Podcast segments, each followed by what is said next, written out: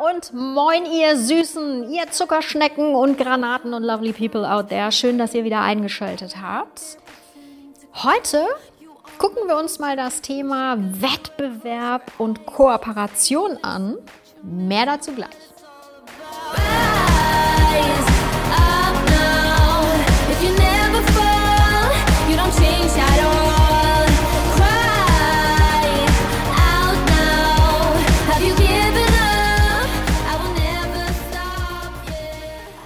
Hello und moin, welcome back. Ja, Wettbewerb und Kooperation aus den letzten Folgen mit Bea Janssen.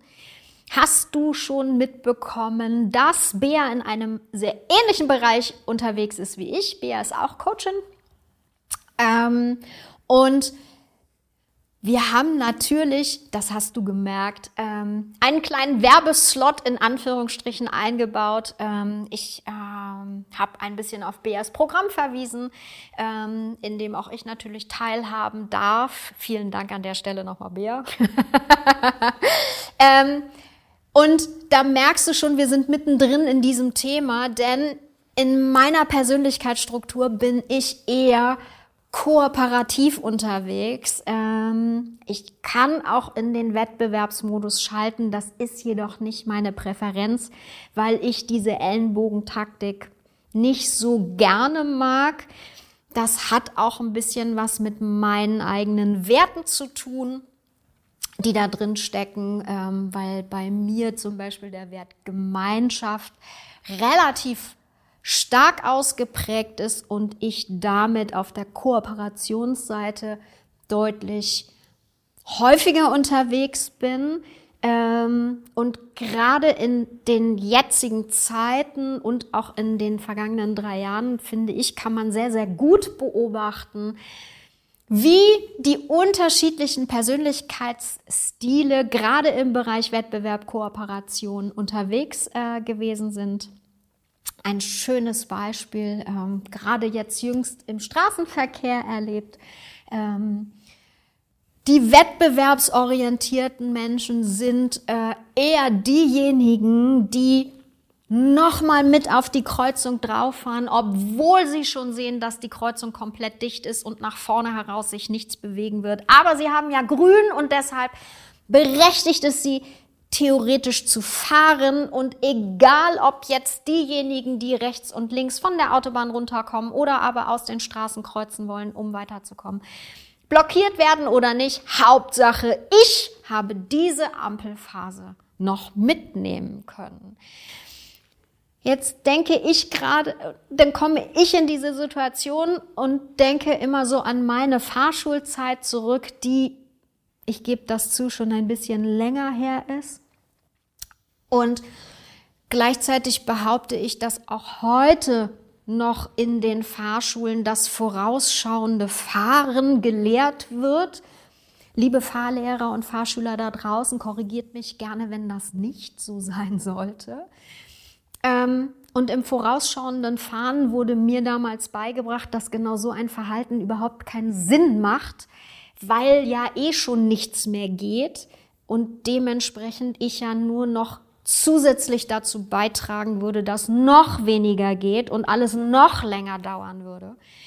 Ähm, und dementsprechend bleibe auch ich vor einer grünen Ampel am Haltestrich stehen, wenn ich tatsächlich abschätzen kann und auch wirklich sehen kann, dass nach vorne heraus alles im Stillstand ist und äh, die Wahrscheinlichkeit, dass sich das auflöst, bis die anderen Ampelschaltungen auf grün gehen, ähm, nicht gegeben ist, so dass ich das dann entsprechend direkt gleich lasse.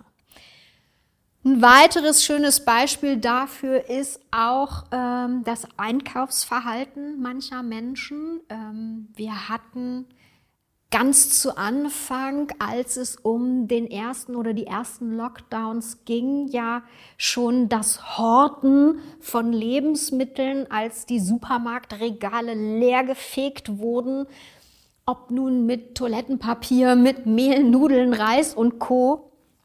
Ähm, auch da findet sich ein Stück weit das wettbewerbsorientierte oder das kooperative Verhalten wieder ähm, die kooperativen Menschen, deren Wert Gemeinschaft ähm, relativ hoch ausgeprägt ist, würden eher dazu neigen, bei fünf Packungen Reis zwei stehen zu lassen und nur drei mitzunehmen, vielleicht sogar idealerweise auch nur tatsächlich das, was sie benötigen, während die wettbewerbsorientierten Menschen eher auf sich gucken und das Verhalten dann eher in die Richtung geht, Hauptsache, ich bin erstmal versorgt, völlig egal, ob sie die fünf Kilo Mehl jemals in ihrem Leben verbrauchen werden oder aber die 800 Millionen Rollen Toilettenpapier jemals auch nur irgendeine Hand, geschweige denn ein Hinterteil zu sehen kriegen werden.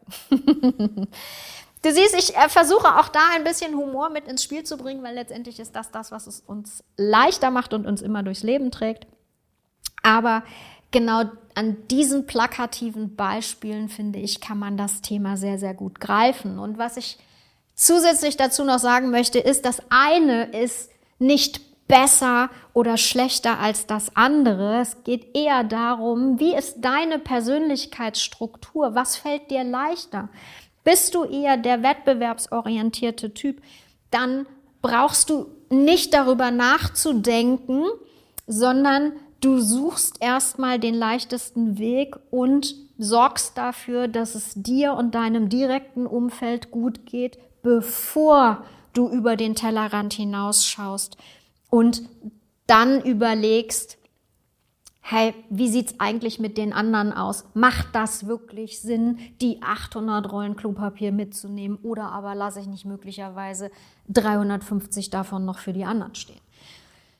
Gleichzeitig in der Kooperation zu gucken, ähm, ne, was wäre gut für die Gemeinschaft, wie verhalte ich mich idealerweise, damit auch andere noch einen größtmöglichen Nutzen an den Dingen haben, die da zur Diskussion stehen. Und ein besonders heftiges Beispiel, wie ich finde, ist gerade der Umgang mit Kunden oder zwischen Kunden und Service. Also wenn du jetzt zum Beispiel mal ähm, in ein Modegeschäft gehst oder aber in einen Technikladen oder ähnliches und da mal beobachtest, wie die Interaktion zwischen Kunden und den Mitarbeitenden der Geschäfte abläuft, da denke ich manchmal, puh, Freunde, nicht nur Kooperation oder Wettbewerb sind da gerade ein Thema, sondern da triggert es meine Werte Respekt und Anstand auch ganz, ganz häufig. Ähm, das wiederum ist allerdings auch ein neues spannendes Thema, auf das wir später nochmal eingehen werden, im Sinne von Kooperation und Wettbewerb. Eher nochmal drauf geguckt zu sagen, ich verstehe, ich habe es schon mal gesagt und ich bleibe dabei, ich verstehe den Unmut und die Wut der Menschen über das, was passiert ist und gleichzeitig rechtfertigt das für mich nicht ein Verhalten, in dem ich mich wie die Axt im Wald benehme und einfach nur noch auf mich gucke und sage, es ist mir egal, was mit den anderen passiert, ich bin mir gerade selbst der Nächste oder die Nächste. Du merkst, es steckt unglaublich viel in diesem Thema drin und wir könnten noch stundenlang darüber weiter erzählen. Ähm, ich habe schon weitere Werte genannt. Grundhaltung, sind auch immer noch mal wieder ein Thema, weil ähm, letztendlich ja da auch ein Stück weit die Haltung von mir selbst anderen gegenüber drin steckt. Also welches Menschenbild habe ich eigentlich? Wie begegne ich Menschen? Ähm, und wenn du aufmerksam zugehört hast, nicht nur heute, sondern mir schon länger folgst, dann wirst du spätestens jetzt feststellen, dass all das, was wir bisher gemacht haben, in irgendeiner Art und Weise immer wieder ineinander einhergeht und miteinander zusammenhängt. Für heute danke, dass du zugehört hast, dass du Teil meines Podcasts gewesen bist. Ähm, natürlich würde ich mich auch gerne äh, darüber mit dir selber austauschen. Das heißt, wenn du teilen magst, wie du das aktuell empfindest, oder aber auch sagen möchtest, hey, ich gehöre zu den wettbewerbsorientierten Leuten und ich finde das vollkommen in Ordnung, weil ähm, gerne her damit. Ansonsten wünsche ich dir einen zauberhaften restlichen Tag und freue mich, wenn du auch nächstes Mal wieder dabei bist. Du findest diese Folge und auch alle weiteren auf den gängigen Podcast-Portalen. Und wenn du mehr zu mir, meiner Arbeit oder einzelnen Themen wissen möchtest, folge mir gerne auf Instagram oder besuch meine Webseite Perspektive mit Potenzial. Bis bald.